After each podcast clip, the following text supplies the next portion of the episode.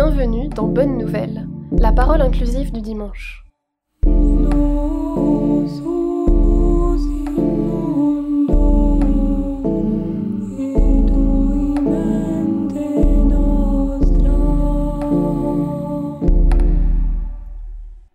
Alors ce dimanche, on appelle le troisième dimanche de l'Avent le dimanche Gaudété. Soyez joyeux. Et du coup, les textes que nous allons entendre et lire sont des textes qui nous invitent à la joie.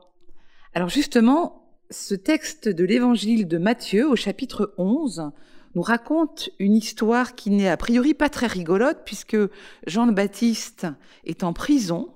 Il a entendu parler des œuvres du Christ et finalement il n'est pas très sûr de, de qui est Jésus puisqu'il demande Es-tu celui qui doit venir ou devons-nous en attendre un autre?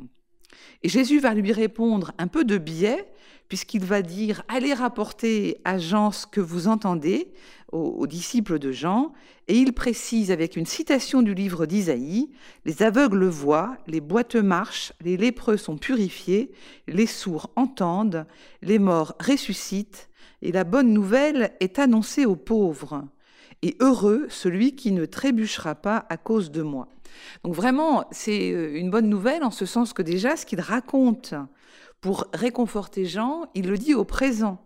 Ça veut dire qu'avec le Christ, c'est aujourd'hui que les aveugles voient, que les boiteux marchent, etc.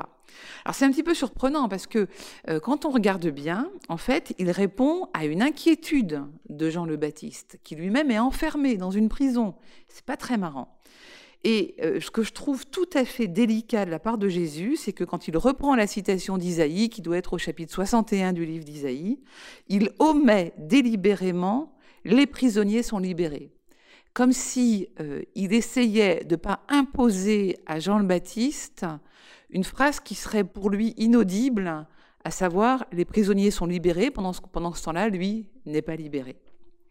Il me semble que du coup, euh, d'abord, ça souligne la délicatesse de Jésus, et puis ça nous dit quand même quelque chose d'assez euh, étonnant, qui est que, y compris au cœur du doute et de l'inquiétude, euh, il est possible d'entendre quelque chose de la royauté du Christ. J'aime mieux dire royauté que royaume, en fait, de la royauté du Christ qui, au présent, est capable de faire voir les aveugles, marcher les boiteux, etc.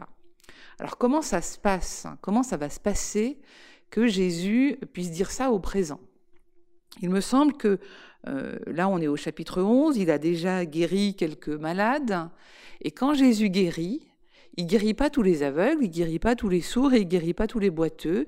Il suffit qu'il en guérisse un. Et ça, c'est Jacques Ellul qui dit ça, c'est assez génial.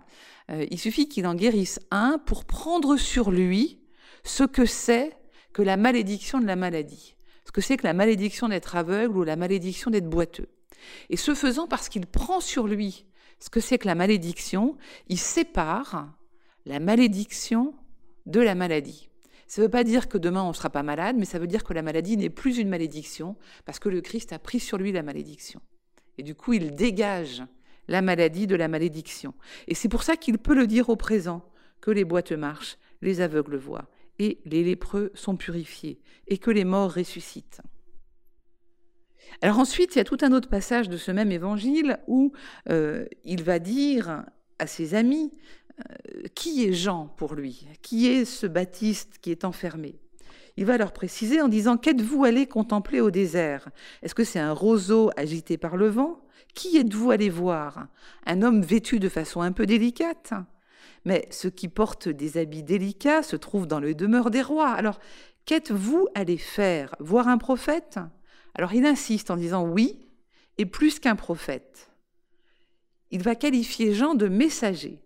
En citant à nouveau euh, l'Écriture, Voici que moi j'envoie mon messager en avant de toi pour préparer ta route devant toi.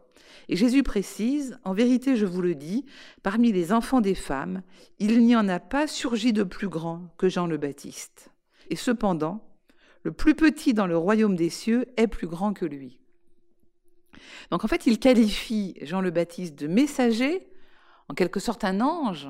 Et, ce que je trouve assez euh, sympa, c'est que, au bout du compte, si nous, chacun d'entre nous, nous nous mettons à la place de Jean, qui prépare le chemin pour l'arrivée du Seigneur, eh bien nous sommes à notre tour qualifiés de grands, en fait. Et peut-être nous avons, en ce temps d'avant, euh, à nous mettre à la place de Jean le Baptiste, qui euh, finalement balaye devant les pas du Messie, afin que ce soit bien vrai que lorsqu'il arrive, Jésus, eh bien, les aveugles voient, les boiteux marchent et les lépreux soient purifiés. Euh, et si nous sommes nous-mêmes euh, des boiteux, des aveugles, des lépreux, des sourds, des morts, ce que sans doute nous sommes aussi, la bonne nouvelle est annoncée à nous, d'abord. Et que c'est une bonne nouvelle en ce sens que Jésus insiste, heureux celui qui ne trébuche pas à cause de moi. Alors comment faire pour être euh, atteint par cette bonne nouvelle Peut-être il faut juste être devant lui tel que nous sommes, sans crainte de ces maladies qui ne sont plus des malédictions, sans crainte de ces vulnérabilités. C'est précisément aux plus vulnérables qu'il annonce heureux celui qui ne trébuchera pas à cause de moi.